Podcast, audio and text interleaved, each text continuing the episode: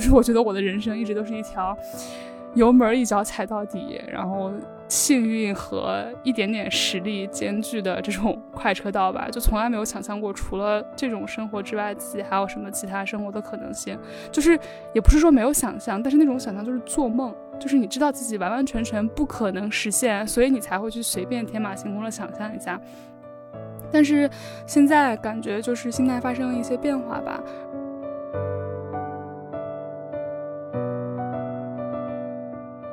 的确，大环境就是会越来越逼仄。这个时候，我们单单的只看到年轻人，他们觉得他们是颓丧的，他们没有任何的主体性，他们没有办法做出正确的选择。我觉得还是有点强人所难了，因为之前一直都处于处于一个象牙塔的阶段，对于这个社会也没有太多。真正的深切的认知，这个时候当外部发生巨变，你没有办法去跟上他的一个脚步，短暂的出现迷茫的时候，我觉得是完全 OK 的。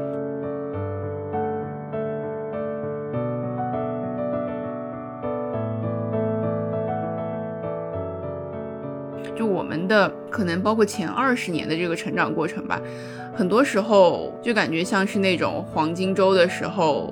在景点挤成一坨的那个游客，你往哪儿走，很多时候都是被周围的人给挤着走的。在这种情况下，你如果想要停下来蹲下来系个鞋带儿的话，后面肯定会有人骂你，就是怎么还不往前挪，怎么还不动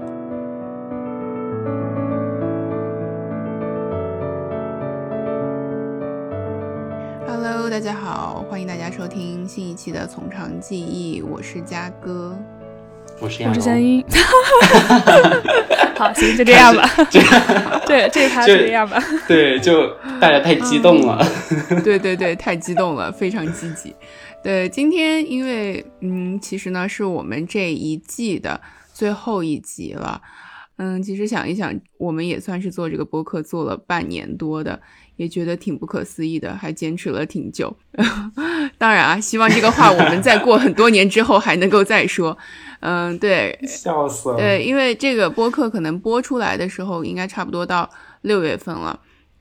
嗯，那阵儿呢，也正好是我和香音要毕业的时候，所以呢，我们其实很早之前就想过以毕业这个为主题来谈一谈我们的呃。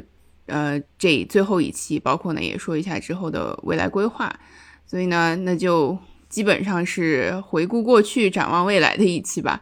那现在，对我们的就想问的第一个问题，那就稍微回顾一下过去吧。就半年来做这个播客，给大家觉得带来了一些什么改变呢？带来一些什么改变 或影响啊？这些都可以。嗯，就是我觉得，我就就直接说说感想吧。对，就是。像那种难忘今宵一样，我就直接讲一下感想。首先，它让我意识到我自己很无知，就是有很多话题，我觉得，嗯，要不就是我的想法往上走了，但是我的语言跟不上；然后要不就是我的想法往上走，就是有一个模糊的概念了，但是我的理论知识跟不上。所以说，呃，让我愈发感受到了自己的无知和浅薄。然后，然后。嗯，还有就是，我觉得大家每个礼拜六在一起聊天很开心，因为特别是风控期间，我宿舍是一个人住嘛，大家在一起录播课聊天就是一件比较有利于心理健康的事情。因为平常如果你不录播课，可能你一天都不会和别人说话，对，就是这个样子。嗯，我觉得 借这个 对话聊，我觉得，我觉得。就是借这个契机，然后和嘉哥还有亚龙关系变得更加亲近，我觉得也是一件很好的事情。是的，我和嘉哥都开始摇头晃脑起来。嗯，对我也觉得，嗯，香音说的我都还非常的能够感同身受。同时，我还会觉得自己还会特别清晰的去思考，到底想要说什么。我觉得刚开始做这个东西的时候，可能只是一个模糊的。感觉自己想要抒发一下表达欲，想要有一些想说的东西来表达，但是后越来越做到后面的时候，就会开始逐渐去思考，到底想要去做什么，到底做什么是嗯，既能够带给自己、带给身边的人，甚至带给更多听众他们的一些比较好的东西。我会有这方面的一个思想上的一个小小的转变吧，而且另外。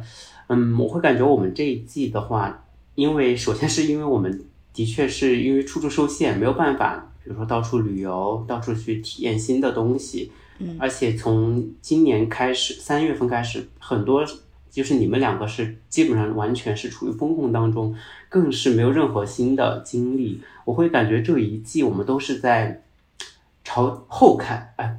我觉得这个对前后对对，中文里面这个前后真是搞不清，对，但是懂。对对对，我就是对的，在具象描述下，就是我站在人生这条路上，我们现在做的这一切都是在朝后看，就是朝我们的过往的经历看。对，就是会把之前自己想说的、想表达的，就是借助一些话题都把它表达出来。我觉得这是一个很很好很好的一个经历吧。我会觉得对于我。过去一些可能是自己一个人思考的，或者是有些没有想通的事情，通过和嘉哥和向英之间的一个聊天，能够更加清晰的梳理一下，并不是说一定会找到一个确切的答案，但是会感觉思路清晰很多。对，这是给我带来的一个小小的收获。嗯。对，接着亚龙的话说，我觉得就是，嗯，如果不用这个数轴，不用这个方向来比喻的话，就是我会觉得我人生的水池实在是太浅了，因为特别是这一个学期都封控在学校里面，就没有给我的水池里面去增添新的东西，或者说学校校园这个本身它能给我的水池增添的东西就是非常的有限的。然后我感觉我只是我是在涸泽而渔，就我是在 穷尽。就是在追我过去的这个水池，但是呃，与此同时却没有新的东西、新的活水来增加进来，所以我也感觉到了一些危机感。对，嗯，是的，是的，啊，我觉得除了呃你们俩刚才说到的，就是关系变得更亲了，然后呢，嗯，还有意识到了自己很多方面存在的短板，嗯，我觉得还有就是，我会觉得我不会再去那么。避讳讨论一些很深刻的话题了，就是真的把它直白的去说出来，因为很多时候确实在脑袋里面有很多各种各样纷繁的想法。其实我觉得这个我好像在我们播客第一季的第一期的时候也说过，就是说因为需要做这个播客，所以说很多时候，嗯，像是我们会理出来一个大纲嘛，就是逼着你去去进行一个梳理，然后把它更加呃清晰的。整理清楚，然后呢，在我们播客录制的时候能很忠实的记录下来，我觉得这一点是特别特别好的。然后还有一点就是，嗯，其实我觉得最多的还是治愈吧。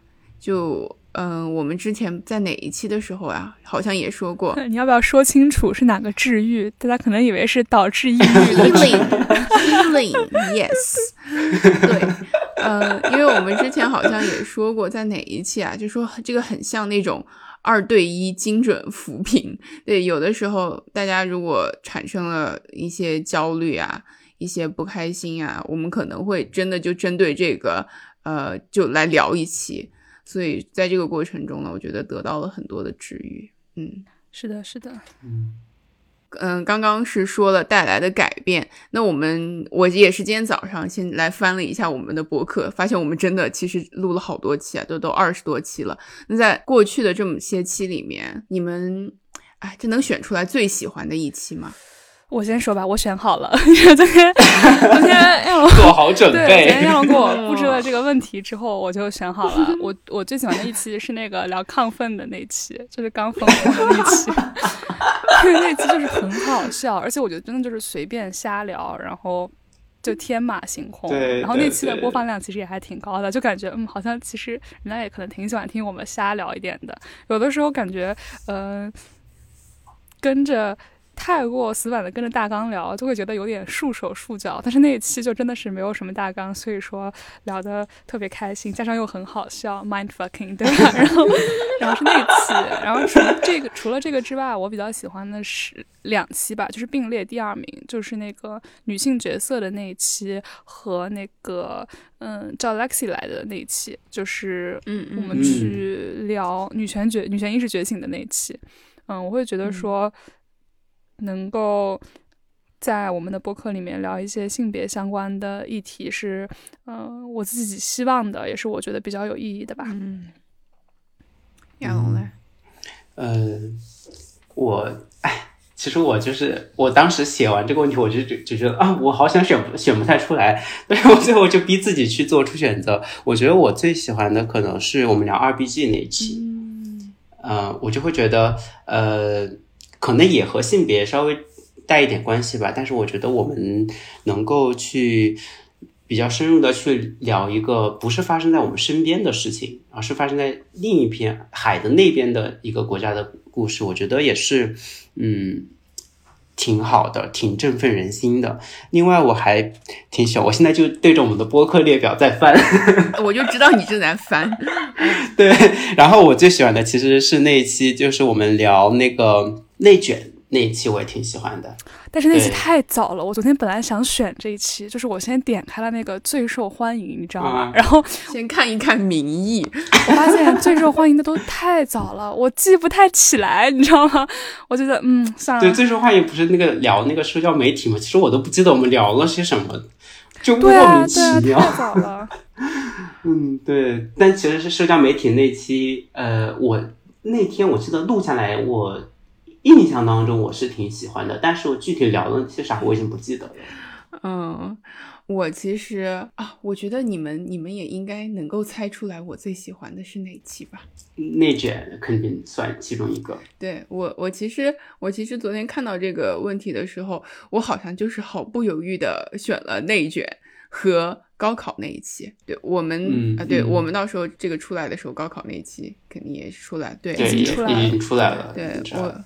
天呐，没有想到吧？我们现在竟然是有节目编排，并且可以囤节目的，是的，这样的一个，就是在五一期间做牛做马。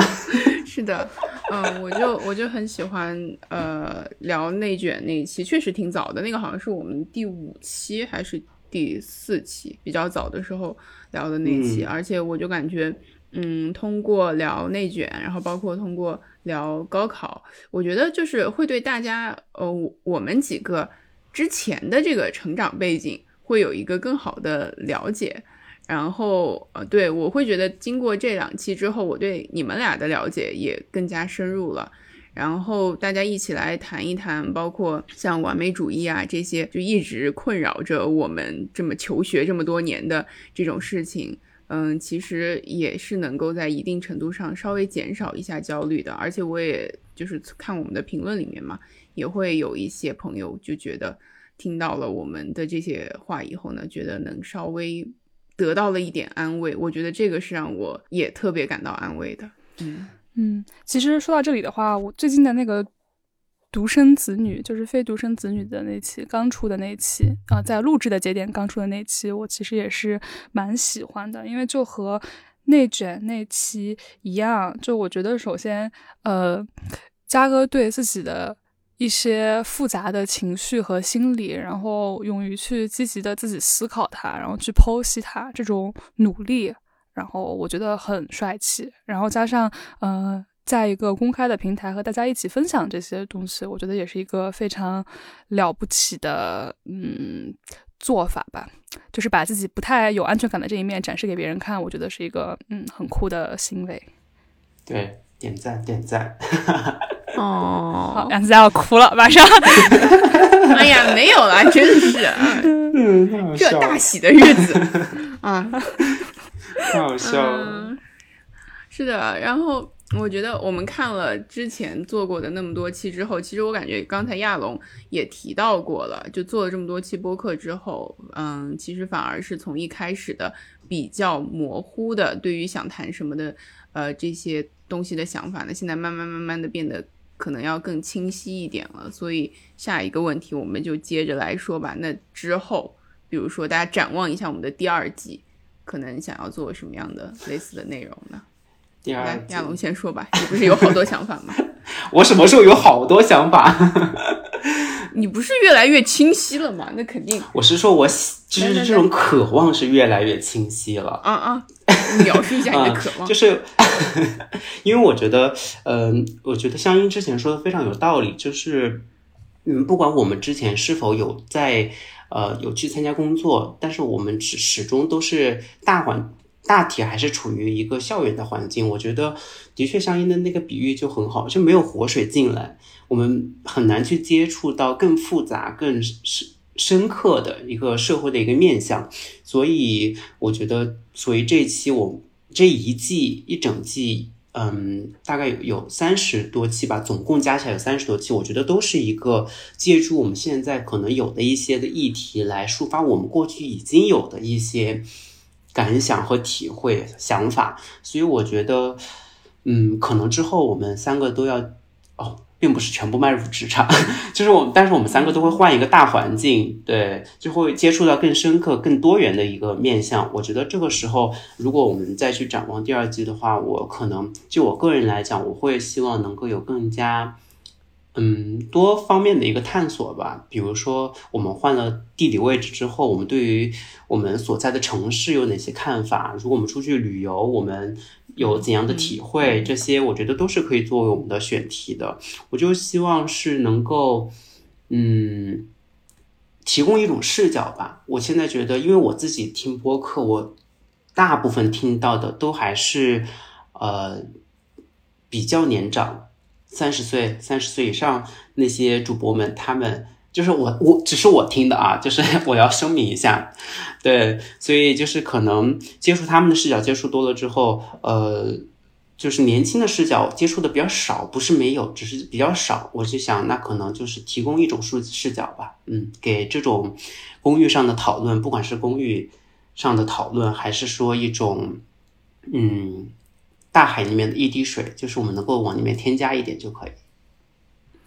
其实我的话就是想回到我们最初做博客的时候说的嘛，就是一个成长记录式的那种感觉。嗯，我想，嗯，哪怕是不聊一些公共的议题，然后我们自己平常能够聊聊自己新的生活，感觉也很好。对，嗯，是的，是的，我就呃。我就觉得，除了你们俩刚说的那两点啊，呃，我其实尤其尤其期待的就是我们下一季的第一集。对，就到那个时候是一个什么样的状况，大家在哪里，嗯，然后安顿下来了之后是个什么样的体验？对于刚刚进入这个新生活的体验，可和你在这里面。生活了一段时间之后的感觉肯定是不一样的，所以我就特别期待我们能够一下就是 capture 那个最开始的那个体验，对我觉得很好。然后还有之前亚龙说的，呃，之后如果就是疫情相关的政策能够放开的话，能够去到更多的地方，我们还想说做成做几集旅游播客这种之类的也应该很好。然后对，然后我也很期待。之后呢，大家能在一起看更多的好的影视作品，然后书籍拿出来一起讨论。因为我觉得我们三个可能确实是，嗯，怎么说，底色相同吧，但是在有一些比较呃细节的一些议题上面，可能还是会有不同的看法。我觉得就这种情况下，大家互相交流，有这种碰撞，才会让这个对话很有张力嘛，对吧？嗯，期待期待。啊，我觉得那那其实说了这个之后啊，我我们一开始其实对于这一季最后一集的规划，其实当时设定的主题好像就是毕业，就是什么人生中会有非常非常多次的毕业。嗯，其实围绕着这个话题呢，我觉得下面这两个问题我们其实可以一起聊，就回顾一下过去经历的这这么多次毕业，是开心更多还是伤感更多？然后呢，再看看现在我和香音马上要经历的这次毕业是什么样的一种感觉。嗯，其实我可能是一个比较绝情的人，就是我感觉没有感觉到特别开心，也没有感觉到特别伤感，就是嗯，它是一个毕业，就是这种感觉。特别是嗯，你说像是小学还有初中的时候这些毕业的话，其实你呃根本就不太懂事儿，对吧？当时的那个。短短十几年的经历，也不会让你真正的体会到毕业意味着什么。那其实现在，我觉得我的 二十几年的人生经历，也没有让我真正体会到毕业意味着什么。而且，你当时小学、初中毕业，呃，你的朋友想见的人还是能见到的，因为大家至少都会去一个城市。然后，像是高中毕业的话，嗯，因为我内心一直很坚信，就是只要是我想见的人，然后我想和他维持良好关系的人，我他们就会在我的身边，而且这样的人的数量其实也不是很多，而且。就根据我们过往的，根据我过往的历史经验，那确实也是我想见的人，他们都自然而然的留在我的身边了。所以说我毕业季没有感觉到特别的伤感。然后大学的毕业的时候，我有一次在学校里面可能收拾完东西回我的宿舍吧，然后我就发现我大学时期的两个好朋友在我的宿舍里抱头痛哭，然后我也跟着哭了。但是那个哭并不是因为我觉得毕业季难过，而是因为一种生理上的反应，就是。像你一个产房里面很多小朋友一个哭，另一个就会开始哭，就是这种感觉一样，对吧？而且看到他们哭很慌张，天呐，你们为什么要哭？然后我也跟着哭了。但是仔细的想一下的话，我也不难过，对，因为嗯，就是这两个和我一起哭的人，然后我们去年也还见面了。然后虽然我们也不在一个地方，但是我们也就是呃机缘巧合排除万难的见面了。而且我觉得今年我们也应该还会再见面。然后，所以说我们平常生活也继续的保持联系，不管不管这个联系的密度是高还是低，然后我都会觉得，嗯，他们因为过去这几年和我一起生活的一个经历，已经成了我生活里面不可或缺的一部分，或者说不可抹掉的一个印记。然后，呃，虽然有的时候可能你物理。意义上没有那么近，但是我相信这种联系是只要你呃重新去呃尝试着连接，或者是只要你每隔一段时间就刷新一下，那哪怕你一直不刷新，我觉得这种联系都会一直保存。然后加上我又说了，我是一个比较绝情的人，说实话，就是 除了我生命中那些和我有重要联系的人，其他的我都不 care。所以说，所以说毕业季对于我来说。它就是一个毕业，它就是一个阶段的结束，没有什么开心更多还是伤感更多。对，那你觉得它一个毕业对于你自己来说有什么意义吗？因为你之前谈到的都是你和朋友啊和同学之间的可能情感上的一个联系，那它对于你自己本身来说是有一定意义的吗？啊。That's a good question。就是其实我刚才本来想自己补充一下，你正好给我找了一个话茬。就是无论是现在回望我过去的毕业，还是嗯身处现在当下的一个毕业的状态，我都觉得说，它只不过是我人生里面的一个节点而已，它连个句号都不是，它只是一个顿号或者说是一个逗号。因为我会觉得我的生活是不断的往前延展的。而且我之相比这种对于大的时间节点，比如说生日、毕业赋予意义，我是更喜欢对于一些生活里面小的瞬间赋予意义的。所以毕业还是那样子，对我来说，它只是一个毕业。我的生活不会因为我的生活可能会因为毕业造成一些形式上的改变，但它不会给我的心理上带来特别大的震撼，或者是怎么样的。对。那嘉哥呢？因为你现在你和香音是处于一个同样的状态嘛，就是马上快要毕业。嗯。是的，我觉得呢，我可能努力想要达到就是香音这个这个状态的认知呢，就是多花了很多很多年。呃，因为因为我昨天先看到这个之前的毕业是开心多还是伤感多，我就进行了一些回忆，我发现真的每次都是伤感多，可伤心了，可伤心了，真的。就呃，我之前我们好像在买买买那一期也谈过。我不是也说了嘛，我是一个完全不会断舍离的人，就是，呃，这个 baggage 这个行李啊，真的就只会越来越重，越来越重，就是一路见到啥就收到包里，然后一一起背着。所以说，呃，就是每次到毕业的时候，就是会觉得特别特别的不舍得。然后呢，我仔细想了一下。就为什么啊？我包括在刚才听香音那段的时候，我觉得我也能更好的理解了。因为香音他会认为，就是毕业，它其实就是一个形式上的承上启下的环节，对吧？它其实对你的人生所造成的这种实质上的这种影响吧，这种震撼，其实我感觉在我们的各种文化中，其实是把它有点过于夸大了的。嗯，所以。而且就是大家在毕业，包括毕业典礼上面，请一些人来发言呀，都会把毕业这本身视作成一种成就一样的东西，所以说就会感觉到了这个节点了以后，好像真的就很多东西就是结束了的。但是其实根本不是，我觉得大家过分去强调毕业它的结束的这个含义，就没有更多的去看它承上启下的这个含义，所以也会让人觉得特别特别的伤感。嗯，所以我现在其实会稍微转变一下这个态度，就包括我现在看待自己的这次毕业，我也会更多的把它就是当成一个承上启下的环节，不会对它赋予太多的意义，包括。呃，这次的毕业考呀，怎么的，不会把它就是视作是一个非常大的成就，或者是一个非常大的失败。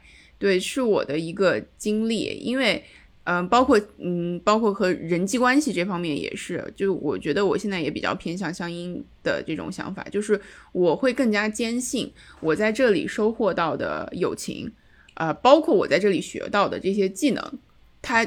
现在现在不管我这个节点毕不毕业，它是已经属于我了的，对我会一直带着他们继续往前走的，嗯。嗯。嗯。是的，但是刚才我们说话的期间，我翻了翻我大学毕业就本科毕业时候的朋友圈，发现我还是写下了一些。哎呀，我感觉在当时，对啊，在那个环境之下，说不定你也是，就就是婴儿，进行了一些伤感哭泣，受那种气氛，就是烘托到位了，必须得写点儿。对，对对，就像就像前两前几天我们看那个《恋恋笔记本》，就是其实我已经知道它会发生什么，并且。我觉得，说实话，我觉得这个电影很俗，就就是很俗啊，就是很俗，对，就是很俗。然后，所以，但是最后看到最后，我还是哭，就像是我看那个，呃，就是一个一个残疾人和那个龙母，他演的那个叫什么来着？和那个龙妈，你居然看那个哭了吗？就是那个那个那个啥啊？哇，特别俗套的一个爱情故事。啊，me me 什么 after you？哦哦哦哦哦哦，me before you，me before you。对，然后残疾人和龙妈，其实一开始，其实一，其实一开始，其实一开始就是我看那个，你知道龙妈的眉毛就是非常的跳戏嘛。然后，但是到最后，就是我看到残疾人死了之后，不是给他留下了一些能让他新开始的东西吗？就我还是很感动的，就流下来两滴热泪，就说明你知道，有时候那个气氛烘托一到位。对，就就还是挺感人的。对，献给导演，献给演员，这两滴热泪。对对对，但是他其实，但他其实过去的也，哦，但是其实过去的也很快，就是就像毕业季给你带来的感动一样，它可能只存在于你毕业前一天晚上住在宿舍的深夜时刻，你知道吗？它它不会持续太久。嗯嗯，我觉得我的话，呃，其实除了。其实我对于毕业的印象，像像一之前说，其实都不是特别的深刻，是直到高中之后才慢慢开始意识到那个东西。我现在想起初中毕业，其实最深刻的就是，呃，我们那天毕业典礼下大雨了，然后我们所有学生在打伞，然后校领导站在讲台上讲话，全部没有打伞。就他们淋的落汤鸡，我们全部所有的学生都在打伞。然后当时有摄影师把那张拍成了照片，还挂进了重庆市的一个美术馆，就特别好笑。这这这就是我对于初中毕业的全部的记忆，就是自己的感情什么也不记得了。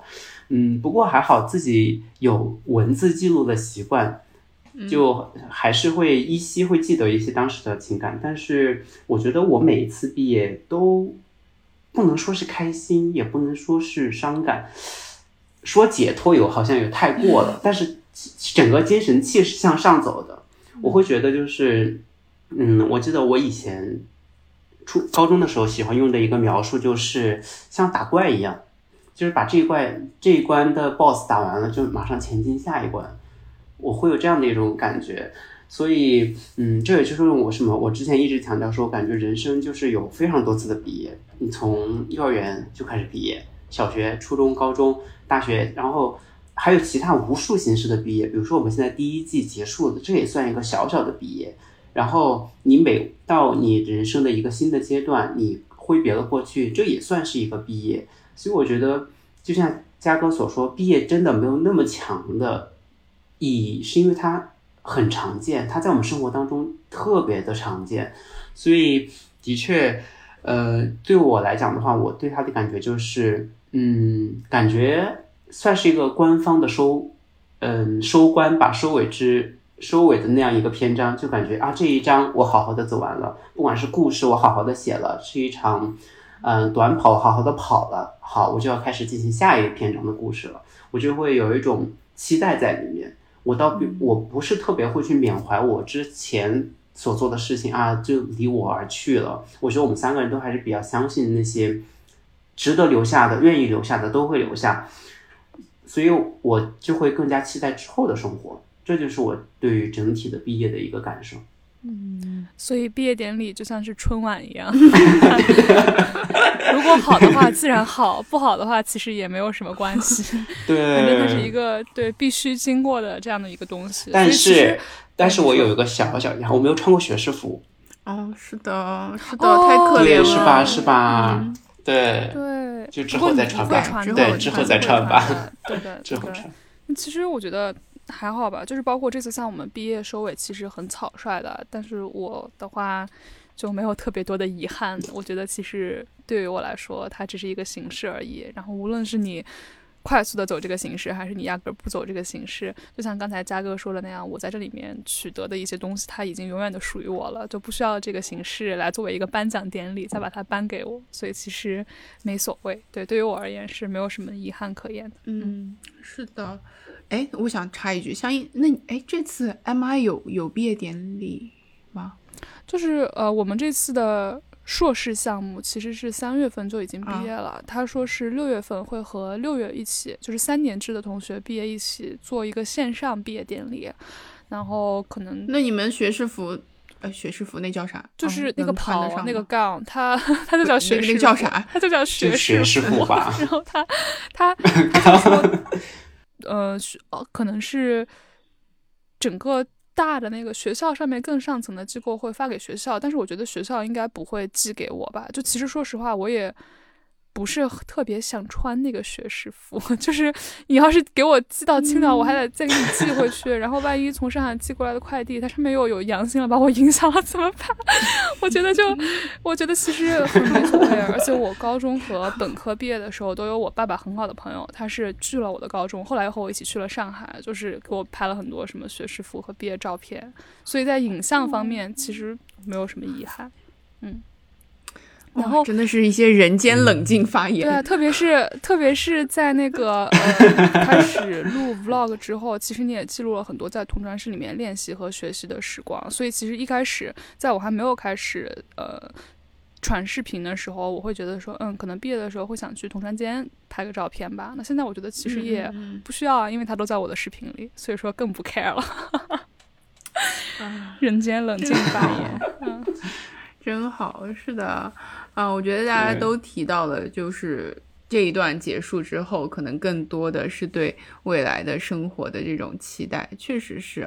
那如果要非要具体的谈一下，比如说像我们这次毕业之后，或者说就我们这一期播客暂停的这段时间，大家呃在这段时间休整的这段时间，对于未来是什么样的一个规划呢？还是有计划的人先说吧，我最后说。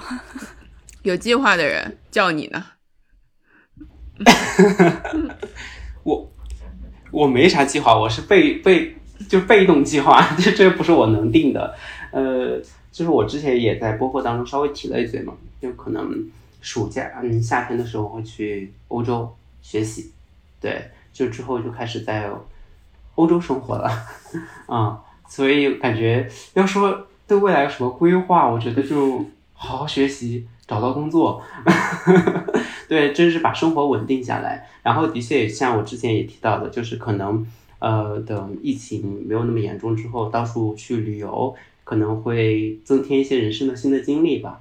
对，其实具体讲有什么规划，因为你作为一个学生身份的话，呃，我觉得学习的部分就是已经帮你规划好了，可能就是你自己需要去规划的，就是你学习之外你的工作。然后包括我们自己的播客这个小小的一个爱好一个项目，该怎么去做它？嗯，我觉得这些是吧？所以就希望能够一切顺利，然后把那个播客好好做，这是我对未来的期待。嗯，亚龙的项目是几年制的呀？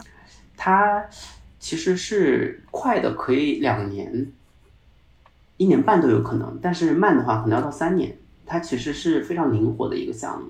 对，全看你自己把你自己的工作和你的学习怎么安排。嘉哥呢？嘉哥是第二有计划的吧？对，第二有计划的人来讲一下吧。哎呀，我算什么第二有计划？呃，就是其实我当时还在想，我们什么时候录这个最后一期？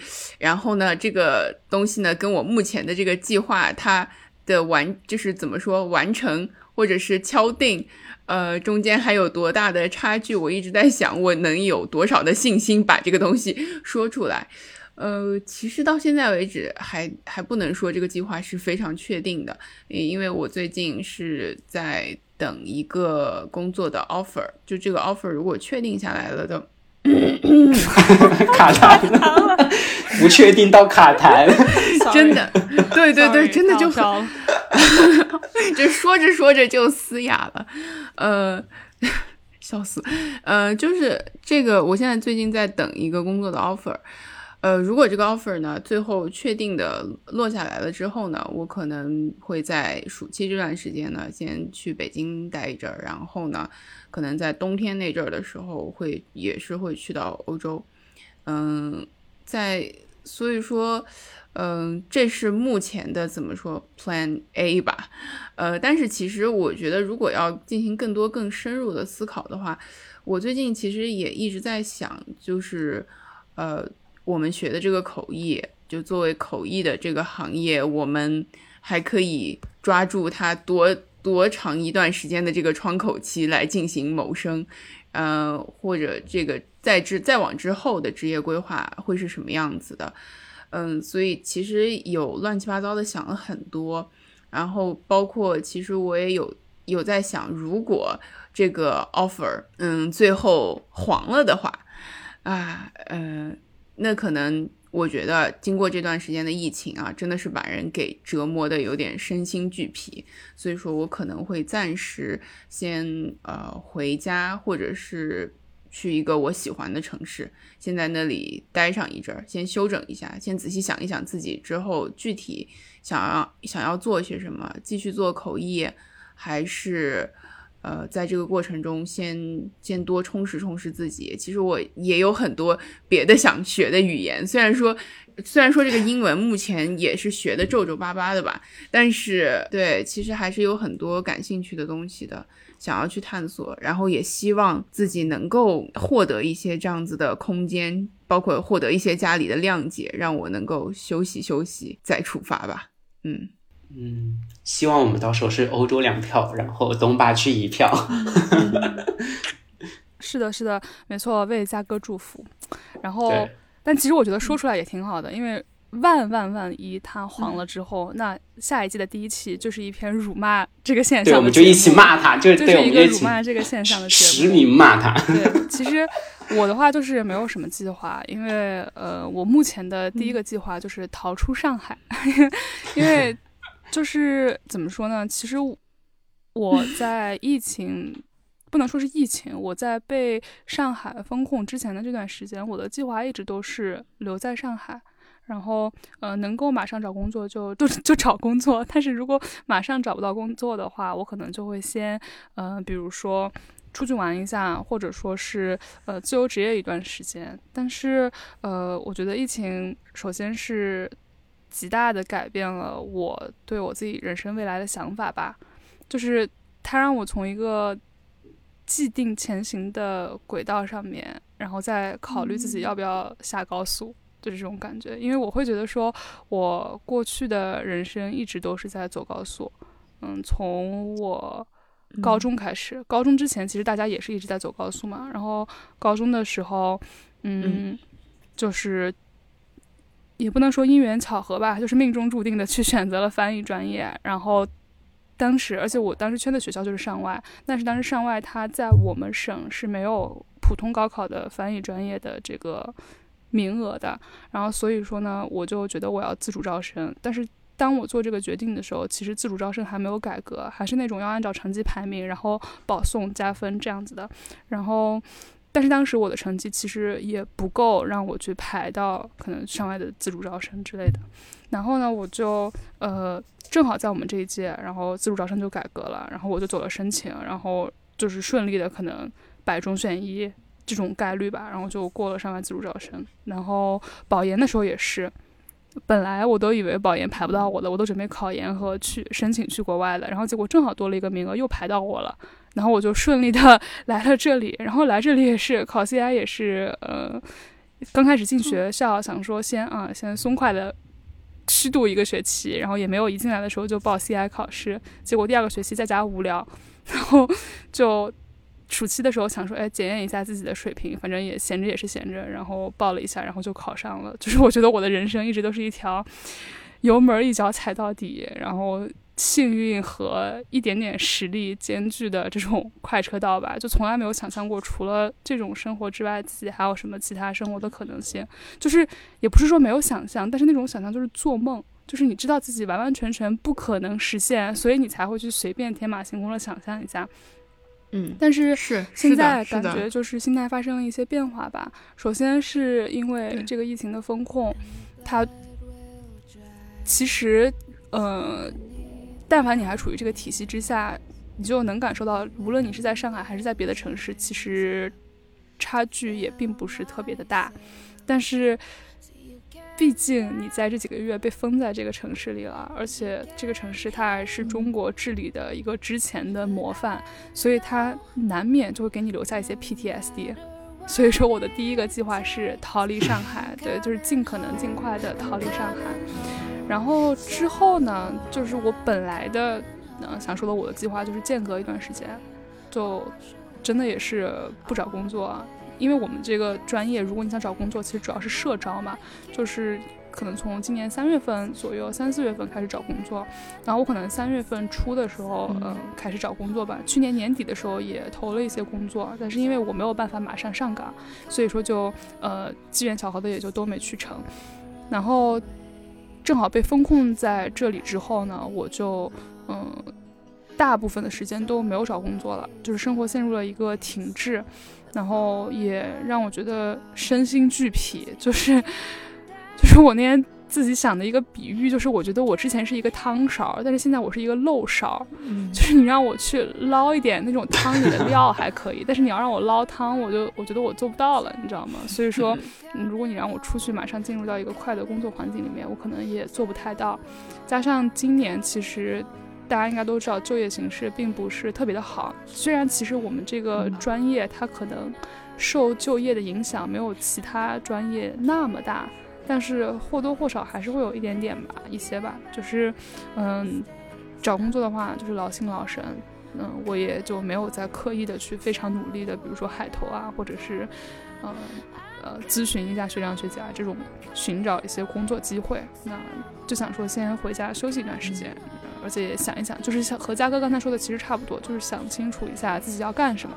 然后这是我本来的计划。然后，但是最近呢，这两天我觉得看到有那么一两个不错的工作机会，我也会因为简历都是现成的嘛，我就顺便投一下。那我其实也不知道将来会怎么样。然后如果说顺利的话，那可能就会去工作；如果说不顺利的话，那其实我觉得也没太有所谓，因为我觉得我还年轻，人生有大把的时间可以让我去浪费。就是我说这句话的时候，完全没有任何讽刺的概念，就是我真心的是这么觉得。就因为我觉得一开始如果嗯。给我的这段间隔的时间，去下一个很大的期望，就是我在这段时间里面，我一定要 figure out 我之后的人生是接着做口译员还是接着干嘛？我觉得是又给我一重压力。我本来就想好好休息的，为什么要这样子呢？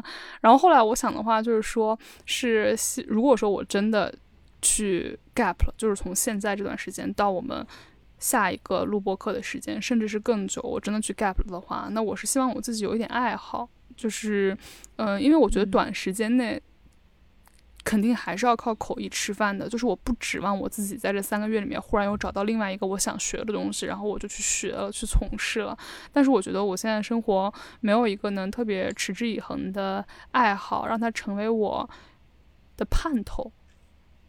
对，就是我我的这些盼，我之前的生活里面的盼头和精神支柱，其实很大程度上都是仰赖其他人的。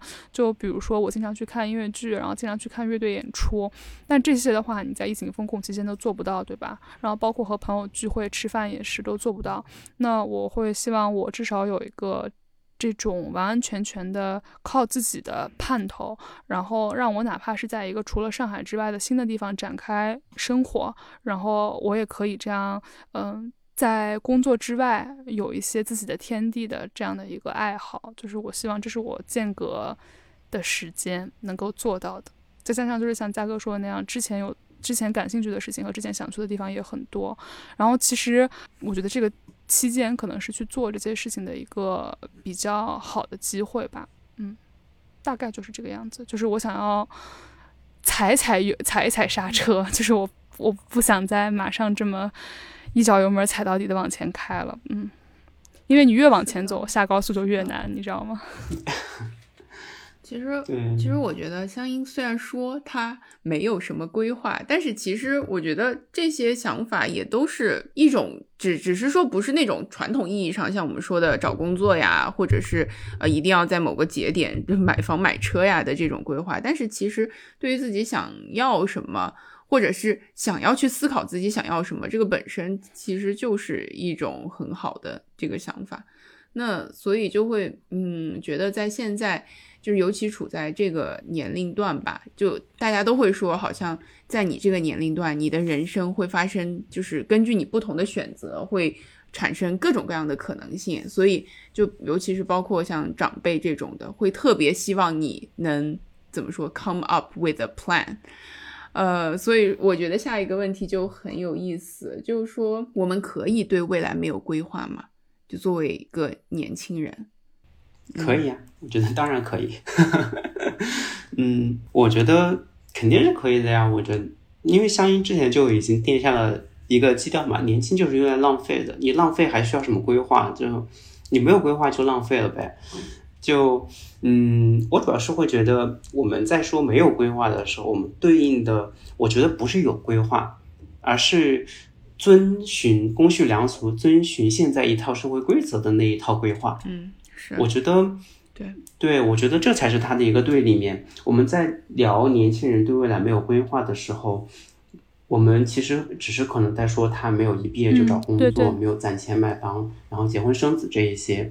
而且另外，我愈发在这一两年吧，会感受到，当我们在聊年轻人对未来没有任何规划的时候，我们不应该仅仅只看到年轻人，我们其实应该看到很多其他的外部因素。因为像我们之前也提到一嘴的，就是现在就业形势也不好，然后毕业生又是年年新增、年年增新高的这种情况，的确大环境就是会越来越逼仄。这个时候，我们单单的只看到年轻人，他们觉得他们是颓丧的，他们没有任何的主体性，他们没有办法做出正确的选择。我觉得还是有点强人所难了，因为之前一直都处于处于一个象牙塔的阶段，对于这个社会也没有太多。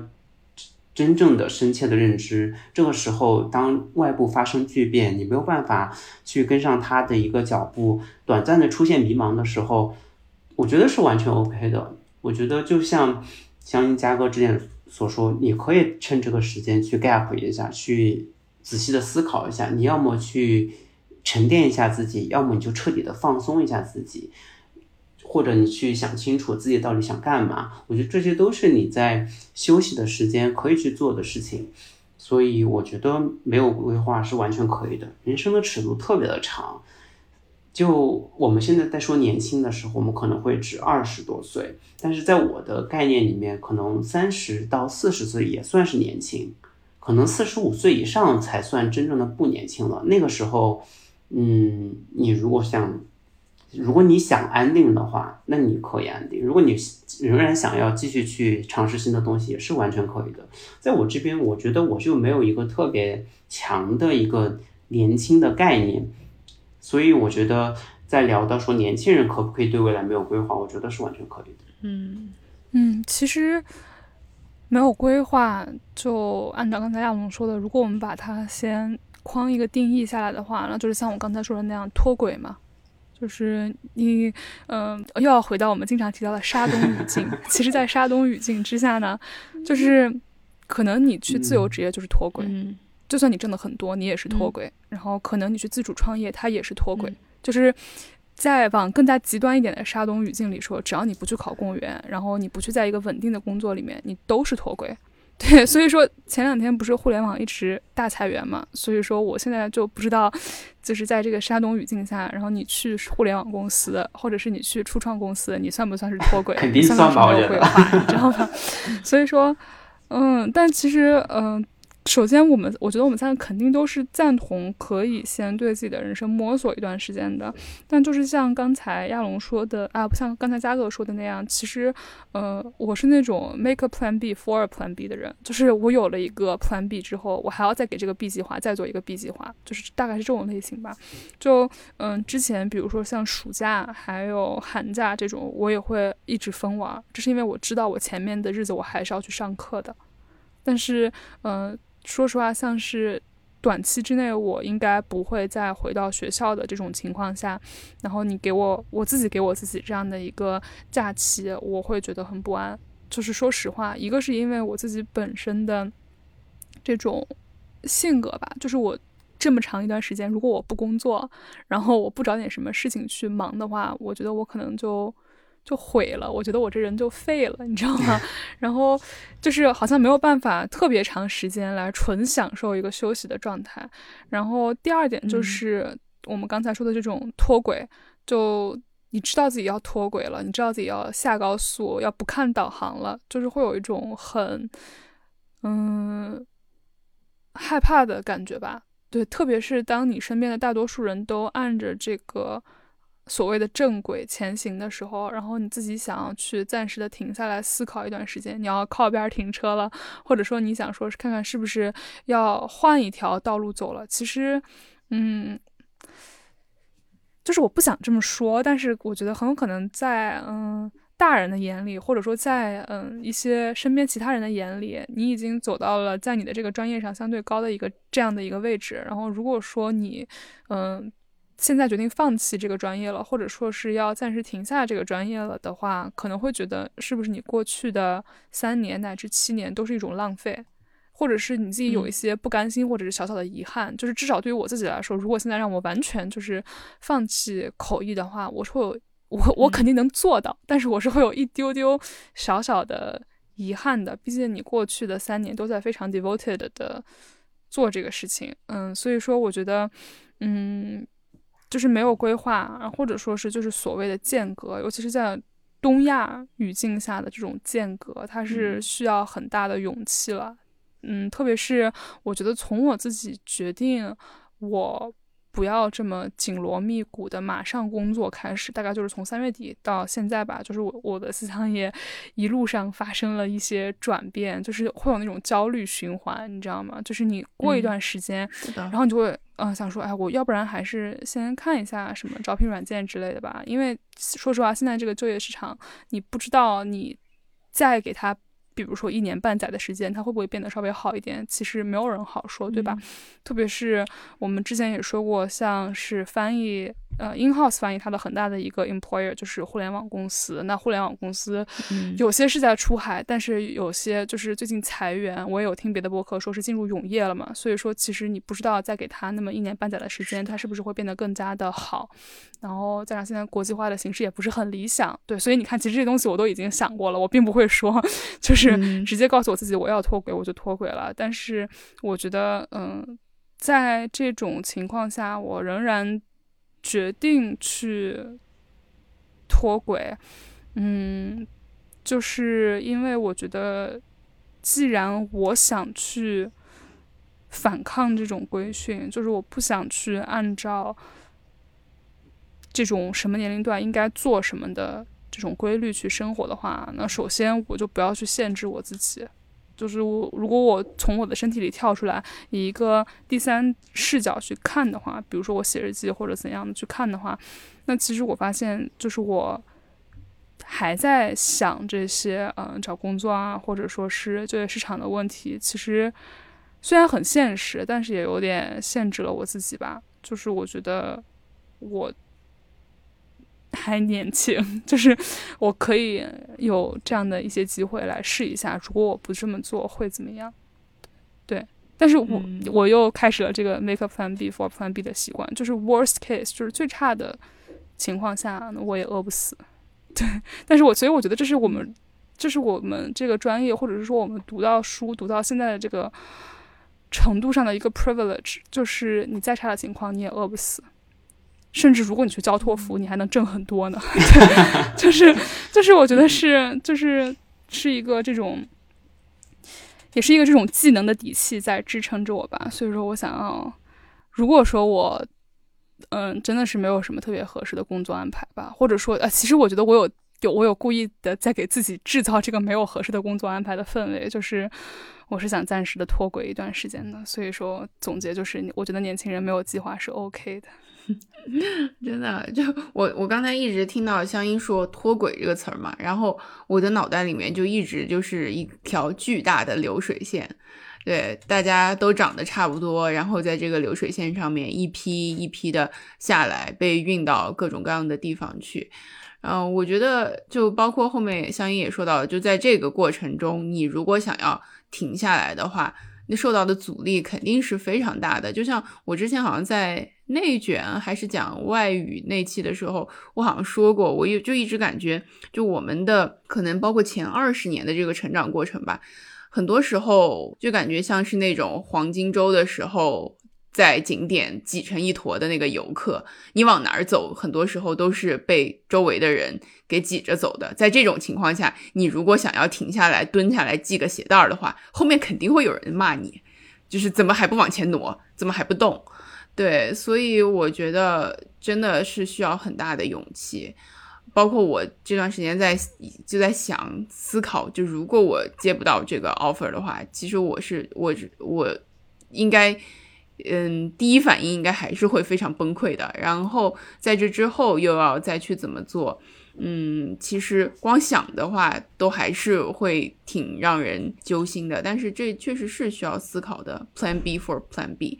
然后我觉得就还是还另外的一个就是真正的去思考可不可以对未来没有规划，然后得出这个答案是可以了之后，会让我去更多的接受这个世界的无序性。不是什么都是井井有条的，或者是为你安排的井井有条的。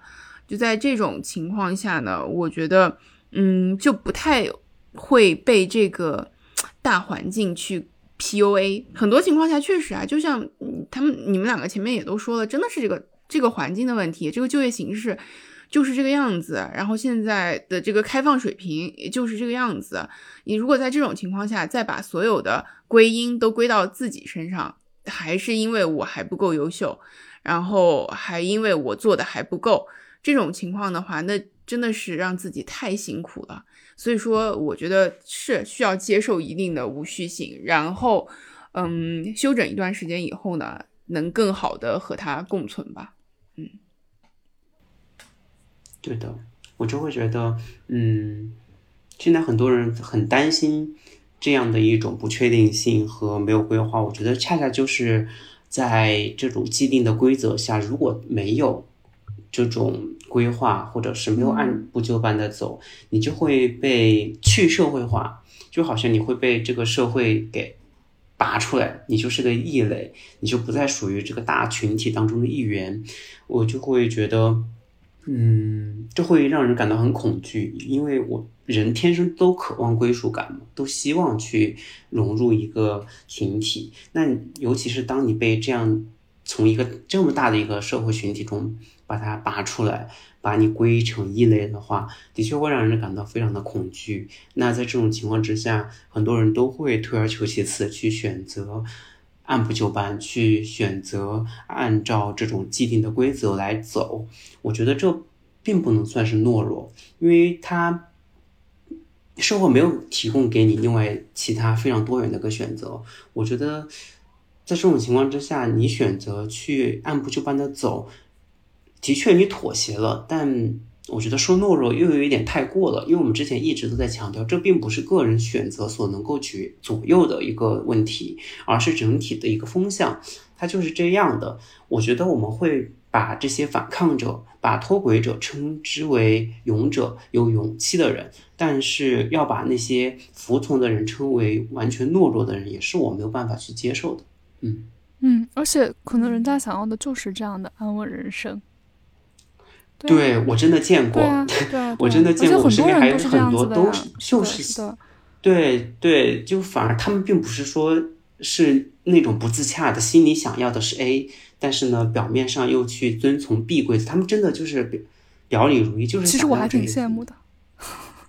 是，对，就是自自洽的人最最好了。不是不是不是我不自洽，就是是我羡慕他们的这个路，既不用花费太多的努力，又可以自洽。然后你的物质生活就刚好自洽到那个点上了，知道吗？对，这是一个很合适的这样的一个平衡。对，是这样子的，是这样的。所以说，就是嗯，为自己的选择或者是为这些问题苦恼的，永远都是那些。想要脱轨或者已经在脱轨路上的人，对的，是的。而且，但是我觉得我们今天在讲这个话，就是都是因为，嗯，你的家庭条件，或者说你自己的一些积蓄，或者说你自己赚钱的能力，能够允许你脱轨一段时间。就是我觉得我能够脱轨，是因为我有跟我爸妈打好招呼了，说我想去休息一段时间。然后，呃，我能够脱轨，也是因为我在脱轨的这段时间也有自己的收入，然后在封锁的这段时间也有自己的积蓄，就是它能够让我至少不会给家庭经济造成过重的负担。对，至少不会给家庭经济带来负担。我觉得，嗯，这。可能是我可以脱轨的原因吧。就是如果我真的脱轨了，我觉得我肯定也不会脱产。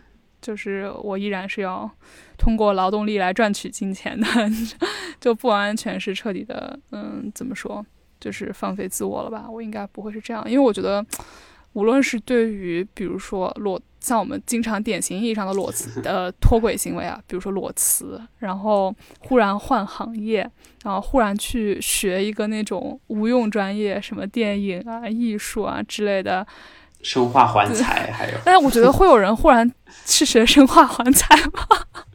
没有都会分出生化环材。Any anyway，但是我会我会觉得说，这种脱轨的前提都是你家庭或者是你自己的物质基础吧。所以说，我觉得。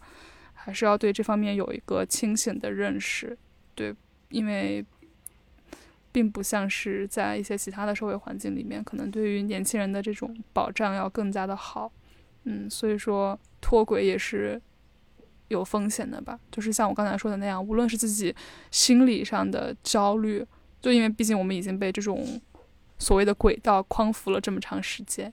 还有一种惯性，然后还有就是看到身边的人都还在轨道上，就会怀疑自己是不是走打引号的错路了。然后我会觉得说，嗯，就是脱轨的代价也要想想清楚，就是不是那种一拍脑门就决定要脱轨了。所以说，其实我还挺，嗯。就是感谢疫情这段被风控的时间的，我很讨厌这个话，我非常讨厌感谢疫情的这段话。但是，就是呃，如果说它的一个乌云迎边吧，就是一个是让我意识到了，就是可能现在做的这个工作，我擅长，或者说是我，嗯。我不讨厌，但它并不能让我感觉到的一种就是 duty call 那种没有什么使命召唤或者真正的想让我为他付出很多的感觉。然后，嗯，第二个就是说，他让我去想了想，如果我真的休息一段时间，我这段时间要去干嘛？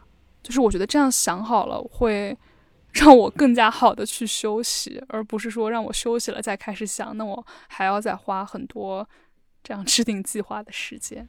对。嗯，这样看起来好像我不是很 INFP 啊。这个 MBTI 我觉得 它也是会发生一些，就是就是大家不要不要全信，图一图一乐，图一乐，对，大家图一乐就好了。是的，是的，是的。哦，我真的好同意香音刚才说的。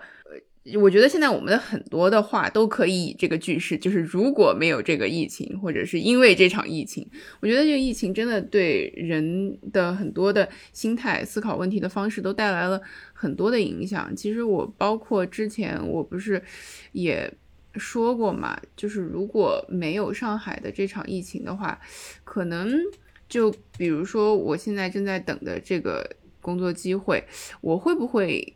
像现在这样这么的渴望它呢？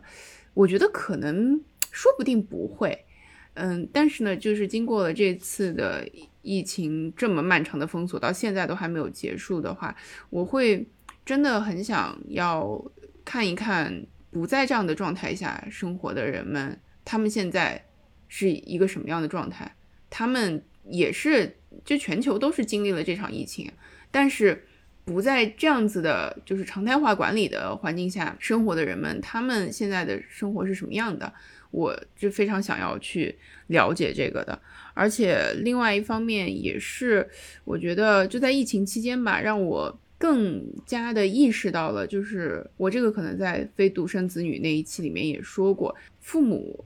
嗯，包括家庭这方面的支持和理解吧。这个香音之前也说过嘛，其实家庭的支持和理解对于你选择脱轨，这真的是一个很重要的因素。就在这个疫情期间，我感觉更能深刻的体会到，爸妈真的也很担心，在这个状态下的我封在学校里面，然后还要面对着淘汰考。